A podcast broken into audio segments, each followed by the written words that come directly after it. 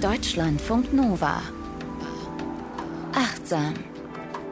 Mit Mai Höhen und Diane.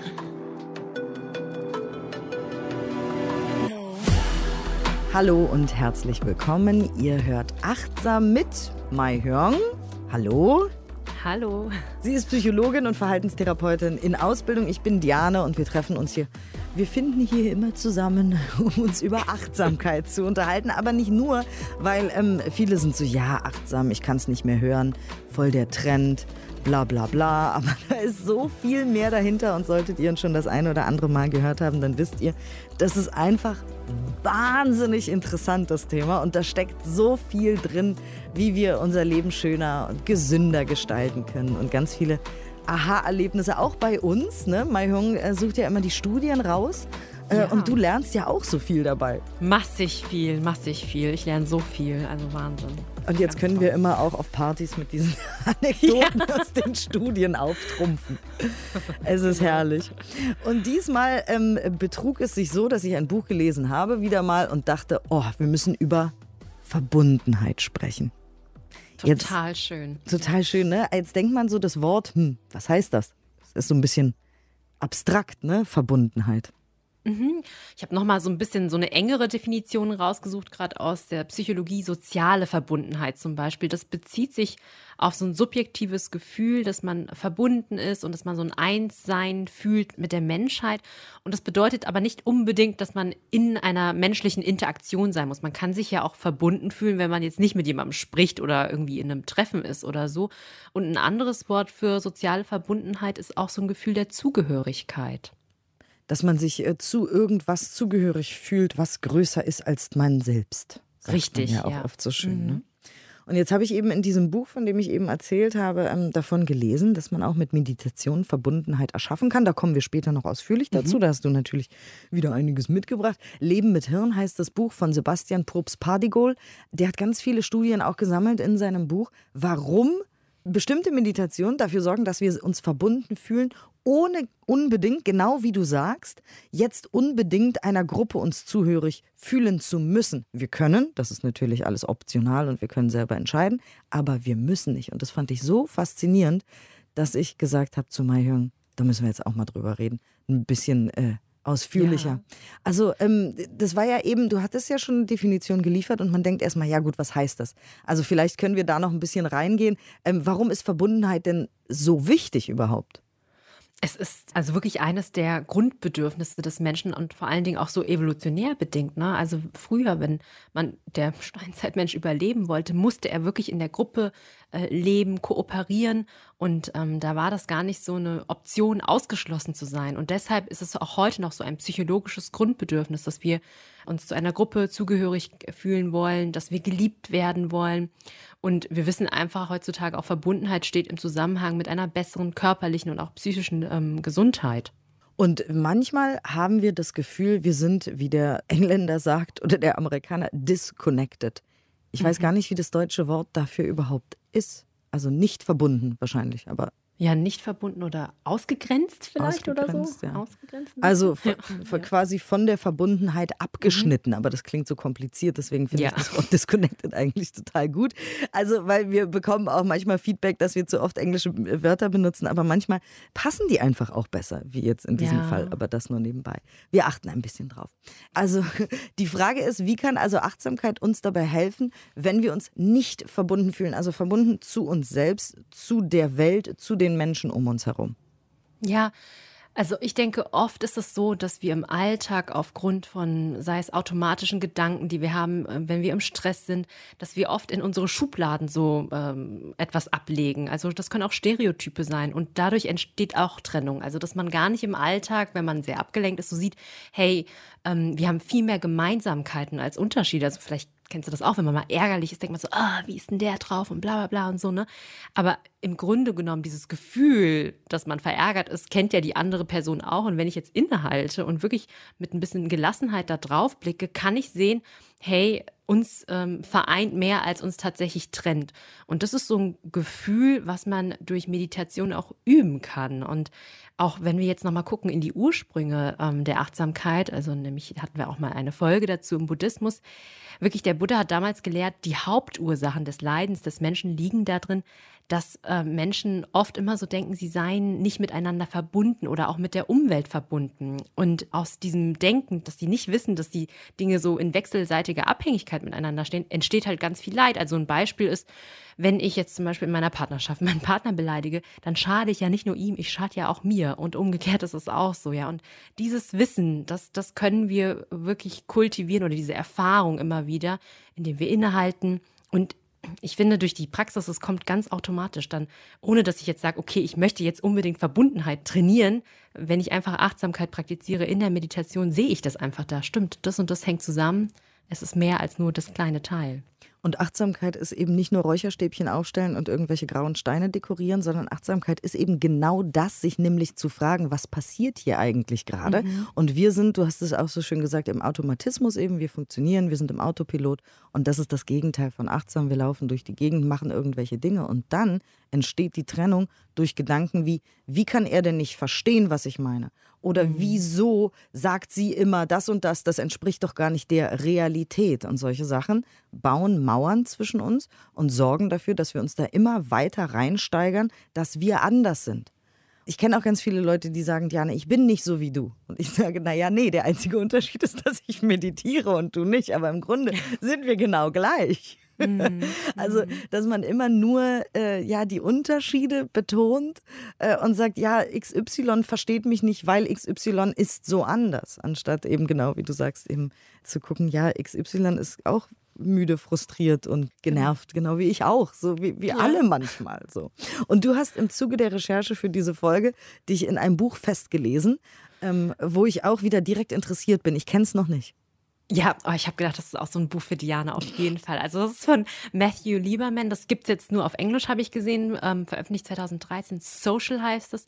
Why Our Brains Are Wired to Connect. Also quasi die ganze Idee dieses Buches ist, dass unser Gehirn wirklich dazu gemacht wurde, damit wir in Verbindung miteinander stehen. Und in diesem Buch beschreibt er drei wichtige Systeme oder auch Netzwerke unseres Gehirns, die eigentlich hauptsächlich dafür ausgerichtet sind, damit wir immer wieder in Verbindung miteinander gehen können. Und das würde ich gerne mal ähm, ja, vortragen ja. oder mit euch teilen. Ja, ja genau.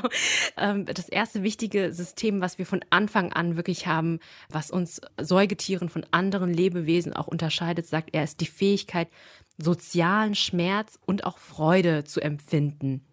Und das bedeutet, dass all unser Wohlergehen auch irgendwie immer mit sozialer Verbundenheit verknüpft ist. Und wir haben diese Studie hier schon öfters zitiert. Das war diese Studie, äh, dass Menschen im FMRT untersucht wurden und dann bei einem, ja, so Ballspiel Ping-Pong-artig ausgeschlossen wurden und dass dann das gleiche Gehirnareal, also durch diesen sozialen Ausschluss, das gleiche Gehirnareal aktiviert wurde wie bei tatsächlich physischem Schmerz. Ja, und der besagte Autor dieser Studie hat auch dieses Buch geschrieben, Social. Also von daher schließt sich der Kreis. Ja? Absolut. Diese Studie hat mich damals auch total umgehauen, weil ich das so mhm. faszinierend fand, weil wir kennen ja alle dass wir mal ausgeschlossen wurden oder werden. Ne? Also zum Beispiel in der Schule, alle werden zum Kindergeburtstag eingeladen, nur wir nicht. Keine Ahnung, was da passiert ist, aber es tut weh. Es tut ja. richtig weh.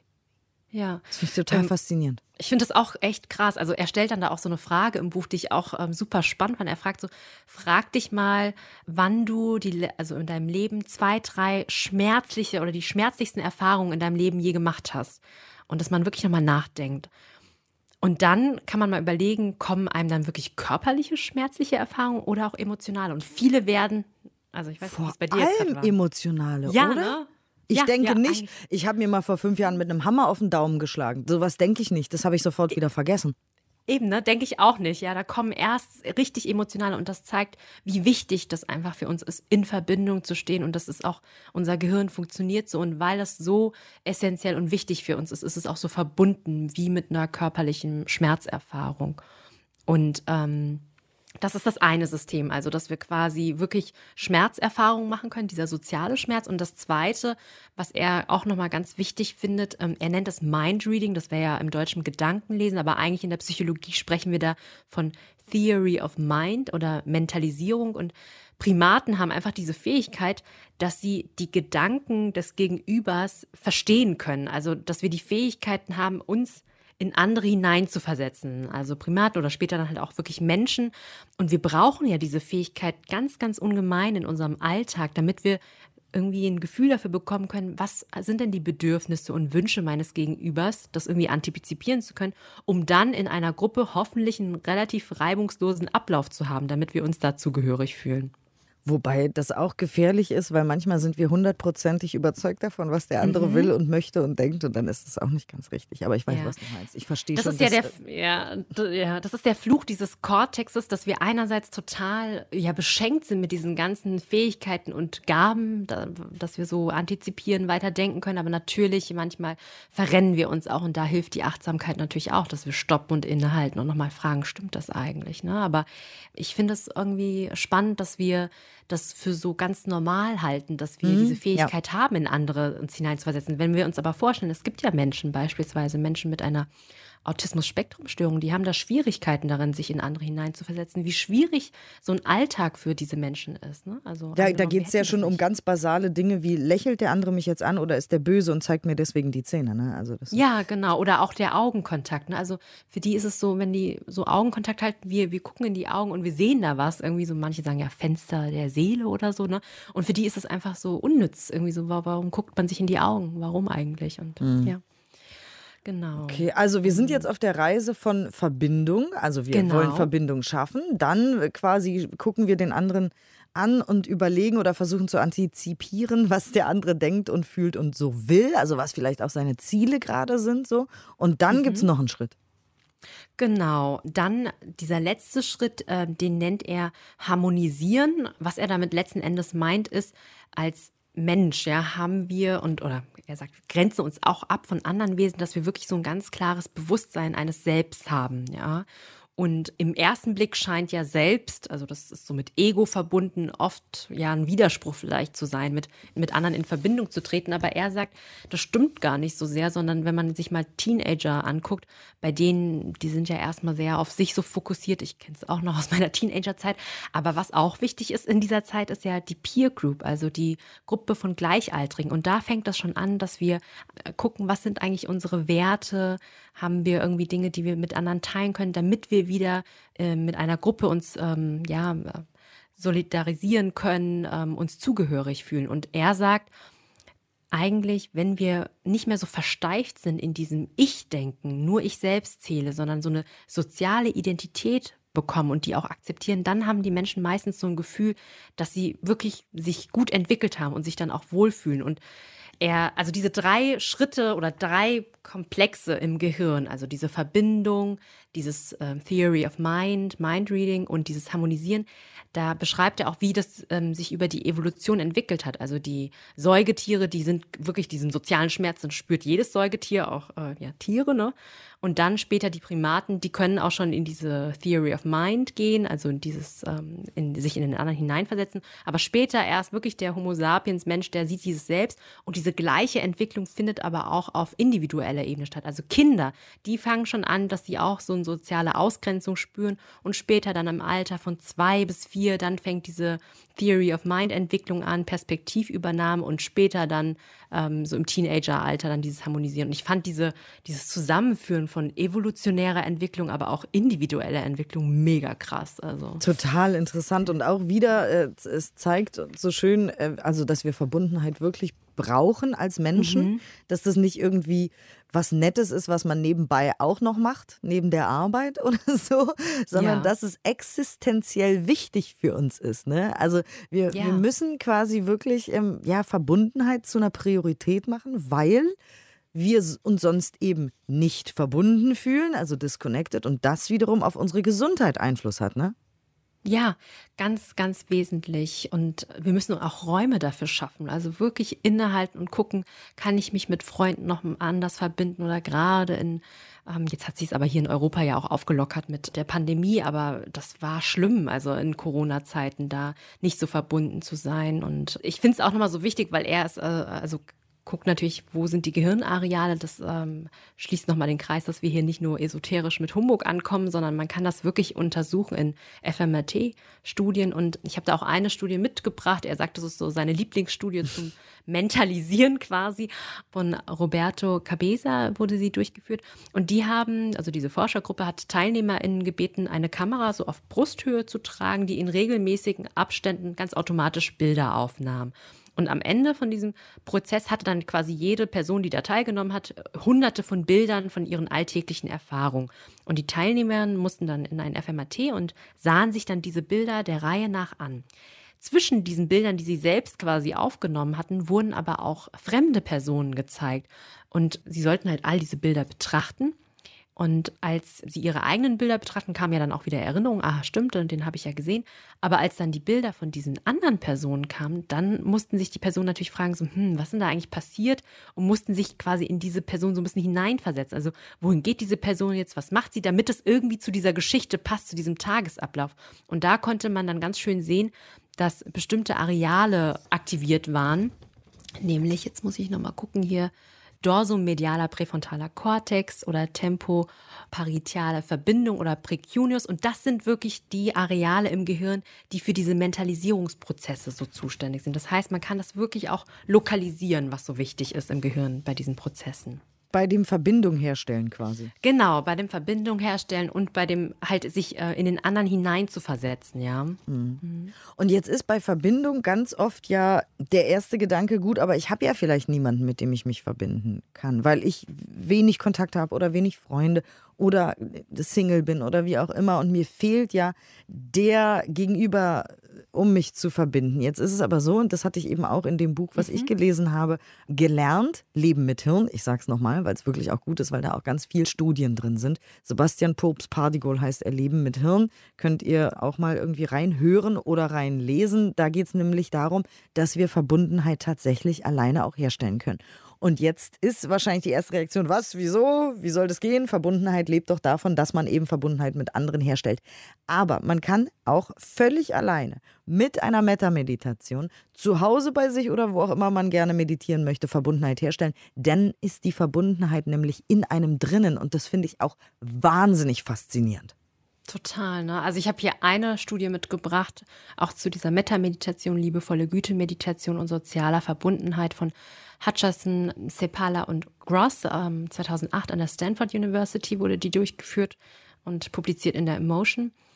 Und ähm, da sollten 93 TeilnehmerInnen wurden in zwei Gruppen aufgeteilt und die sollten nur sieben Minuten, muss man sich auch, also nicht nur, dass es alleine geht, sondern auch kurz. Schnell, ja. Eine, ja, schnell, ja. Meta-Meditation durchführen, in der sie sich vorstellen sollten, dass da zwei Menschen sind, die sie kennen und denen sie dann Liebe schicken, liebevolle Güte. Und im Anschluss sollten sie dann ihre Augen öffnen und bekamen dann ein Foto von einer ganz wildfremden Person gezeigt und sollten dann die Gefühle, die sie eben quasi kultiviert hatten, diese positiven Gefühle auch auf diese Person richten. Und in der Kontrollbedingung, in der Vergleichsgruppe, die sollten einfach nur so eine neutrale Imaginationsübung machen, also sich irgendwelche Menschen vorstellen und sich auf das Aussehen fokussieren, also nicht liebevolle Wünsche hinschicken. Und als sie dann die Augen aufschlugen und das Foto ansahen, dieses fremde Foto, einfach auch wieder das Aussehen betrachten. Und gemessen wurde tatsächlich die Stimmung und auch die Bewertung dieser Fotos. Und es konnte gezeigt werden, dass die liebevolle Güte-Meditationsgruppe viel mehr soziale Verbundenheit in den Fragebögen angab auch gegenüber diesen fremden Menschen als diese Imaginationsgruppe. Und diese gleichen, also das wurde in vielen Studien wieder repliziert, dieses Ergebnis. Also ich habe eine andere Studie noch mitgebracht. 2017 erschien in der Psychological Reports an der University of Adelaide in Australien. Da haben die 115 Studierende äh, in drei unterschiedliche Gruppen äh, zugewiesen, nämlich Achtsamkeitsmeditation nur und dann Metameditation und eine aktive Kontrollgruppe, die haben ein Entspannungstraining gemacht. Und es konnte gezeigt werden, dass beide Meditationsgruppen, also sowohl Achtsamkeit als auch Metta, höhere Werte in sozialer Verbundenheit und sogar Verbundenheit mit der Natur wurde da auch erfasst. Ja, obwohl in den Meditationen nicht direkt über Natur gesprochen wurde, ja, das stieg auch an im Vergleich zur Entspannungsgruppe. Und ich fand diese Studie nochmal ganz wichtig. Das bedeutet, Metta-Meditation, die ist auch gut für diese soziale Verbundenheit, aber auch unsere Achtsamkeitsmeditation hilft uns auch schon dabei, soziale Verbundenheit zu kultivieren. Mhm. Aber ich finde es mit der Metta-Meditation auch so faszinierend, mhm. weil wir gehen, wenn wir dann das regelmäßig machen, gehen wir raus in die Welt und fühlen uns verbunden, ohne dass im Außen irgendetwas äh, passiert ist. Das finde ich so ja. faszinierend, weil mhm. ähm, wir haben ja oft das Gefühl, die anderen müssten irgendwas machen, damit es uns besser geht. Und ich finde dies mit der Metta-Meditation so toll, weil wir können das machen. Ich habe danach, nachdem ich das auch gelesen habe in dem Buch, jeden Tag eine Metta-Meditation gemacht schön, für drei, vier Tage. Schön. Dann habe ich wieder gewechselt, weil dann war mir irgendwann langweilig. Aber mhm. da stand auch in dem Buch, dass es so faszinierend ist, dass wir viel mehr ja, Mitgefühl, Empathie haben für andere mhm. Menschen und zwar auf eine gute Art und Weise. Also nicht die ganze Zeit Mitleid, da haben wir auch schon eine Folge drüber gemacht, sondern wirklich dieses Gefühl für andere Menschen, dass man zusammen gehört, dass wir alle eins sind, genauso wie die mit der Natur, wie du eben gesagt hast. Und dieses Gefühl können wir selber auslösen. Ich weiß nicht, ihr kennt es vielleicht auch, dass man mal auf einer Party ist unter ganz vielen Menschen und sich überhaupt nicht verbunden fühlt. Also mhm. Alleinsein, Einsamkeit, Verbundenheit und quasi Disconnection sind völlig verschiedene Sachen in dem Fall. Also wir können unter vielen Leuten sein auf einer Party und denken, ich habe mit denen gar nichts gemeinsam. Ich, ich fühle gar nichts und ich fühle mich irgendwie auch anders und ausgeschlossen. Und dann haben wir die Verbundenheit eben nicht. Und wir können aber die Metta-Meditation machen, jeden Tag genau. zehn Minuten und dann in den Wald ja. gehen und die größte Verbundenheit unseres Lebens spüren, ohne dass da irgendjemand ist. Ist das nicht total abgefahren? Das ist ein Wunder, oder? Das ist schön. So Wahnsinn. Schön, ja. Und ja, das auch noch mit auch. Studien belegt. Toll. Ja, ja. Auf jeden Fall. So, ja. eine hast du noch, oder? Genau, das ist eine Studie. Der Name des Journals wird dir gefallen: Journal of Happiness Studies. Ja, ja genau. Das möchte ähm, man doch machen beruflich, oder? Ja, und dann die Autoren, die heißen Gentile, Sweet und He. Da dachte ich auch, was ein süßer Name, wenn Sweet heißt 2019, ja. Und die haben auch nochmal drei Techniken quasi untersucht, um Ängste äh, abzubauen und Glück und Wohlbefinden zu steigern. Und da sollten die Studierenden zwölf Minuten lang im Gebäude umhergehen, also nicht nur auf der Sitzkissen, sondern wirklich umhergehen und diese folgenden Strategien dann anwenden. Erstens war liebende Güte, also Metta, dass sie den Menschen, die sie einfach gesehen haben, einfach wünschen, ich wünsche mir, dass diese Person glücklich ist oder dass sie einen schönen Tag hat oder dass sie gesund ist. Die andere Gruppe sollte sich wirklich in Verbundenheit üben, dass sie sich wirklich so fragen, hm, wie bin ich eigentlich mit dieser Person, die ich jetzt sehe, verbunden? Ähm, haben wir vielleicht die gleichen Hoffnungen und Gefühle oder gehen wir vielleicht in den gleichen Unikurs oder so, ja?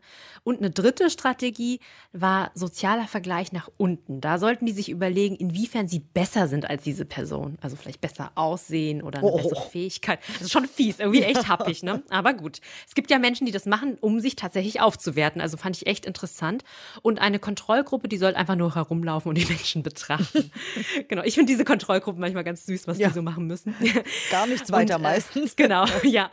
Und in jeder Gruppe waren auch wirklich 100, circa 100 Teilnehmer und das Ergebnis zeigte, die Meta-Gruppe, die diese Wünsche praktizierten, die fühlten sich glücklicher, verbundener und auch ähm, so eine Fürsorge und einfühlsamer waren auch weniger ängstlich. Und die Gruppe mit der Verbundenheit, die konnten mehr Verbundenheit ähm, berichten, auch mehr Einfühlsamkeit. Und dieser soziale Vergleichgruppe, da gab es keinen Nutzen. Also die, das hat nichts gebracht. Das heißt, lauft nicht herum und denkt, ihr seid besser als die anderen. Das bringt nämlich eh nichts.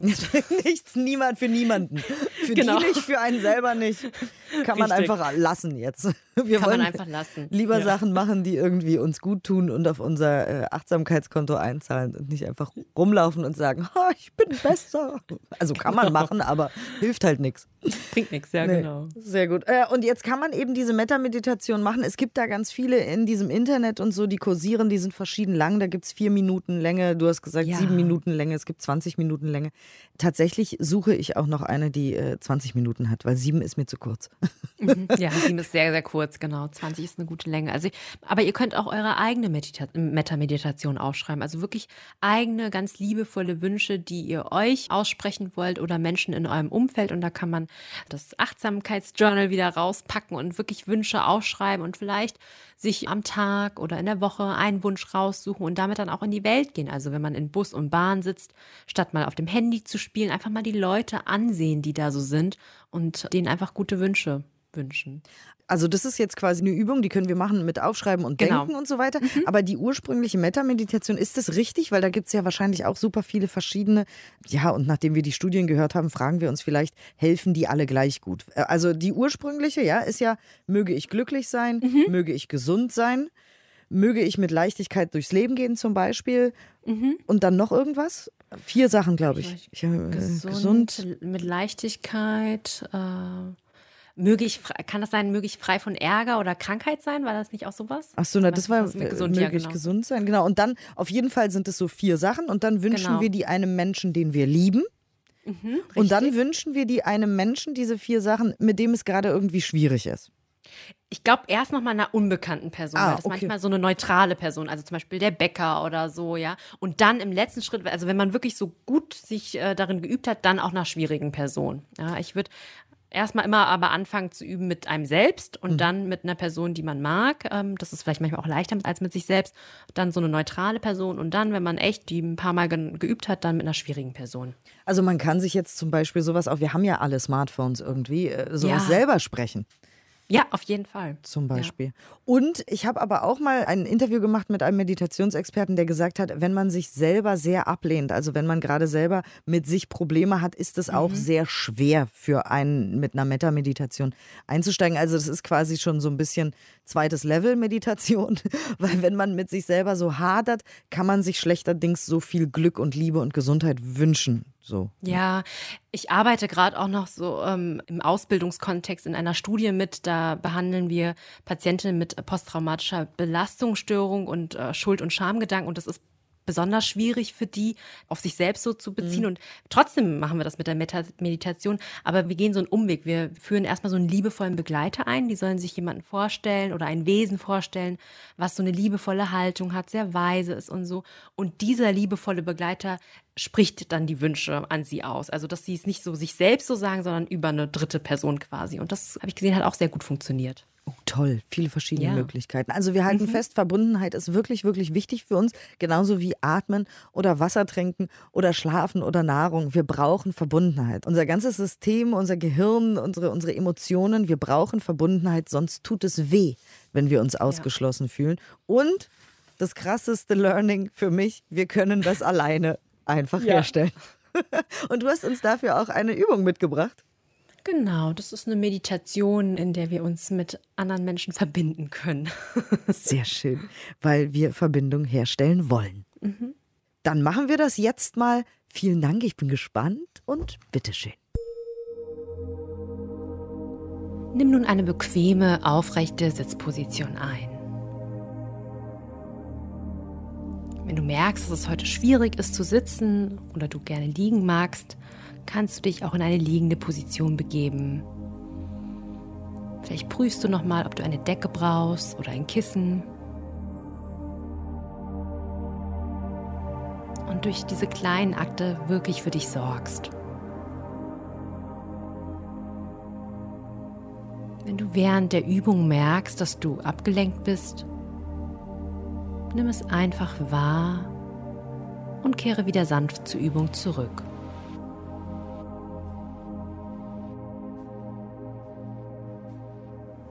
Einatmend weiß ich, dass ich gerade einatme.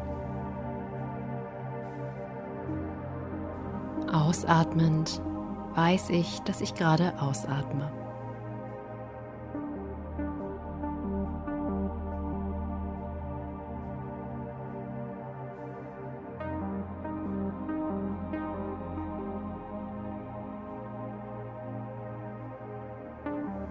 Einatmend sehe ich eine gute Freundin oder einen guten Freund vor mir.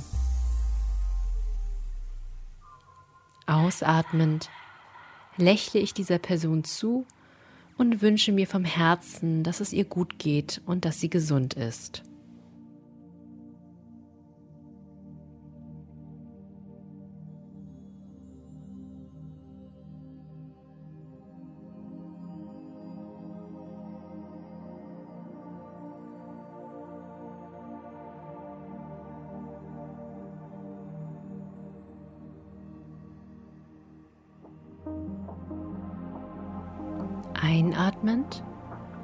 Sehe ich eine Arbeitskollegin oder einen Arbeitskollegen vor mir.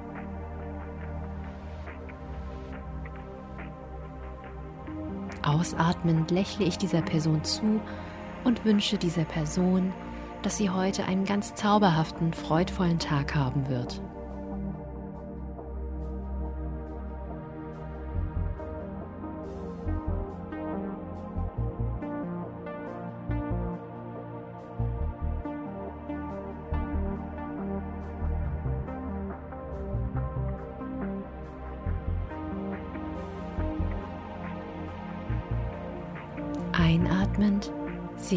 Bäckerin oder den Busfahrer vor mir. Ausatmend lächle ich dieser Person zu und wünsche dieser Person, dass sie heute ganz besonders mit sich zufrieden sein wird.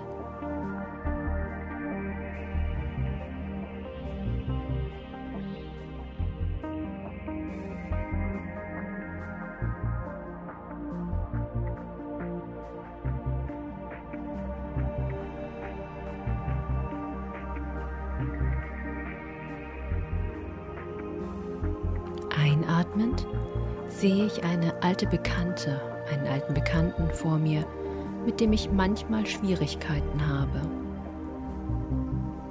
Ausatmend lächle ich dieser Person zu und wünsche, dass diese Person auch lächeln kann.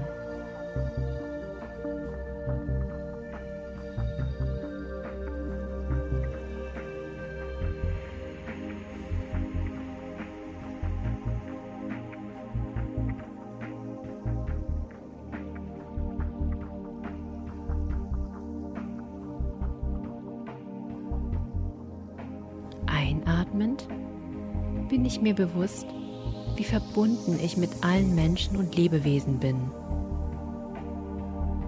Ausatmend lächle ich all diesen Menschen und Lebewesen zu.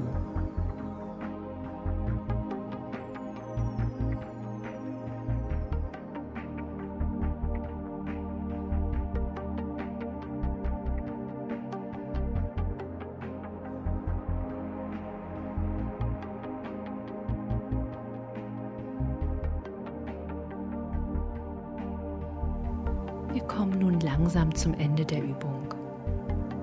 Nimm noch einmal drei tiefe, kraftvolle Atemzüge und komm langsam in den Raum zurück. Ich wünsche dir viel Freude beim Üben. Deutschlandfunk Nova.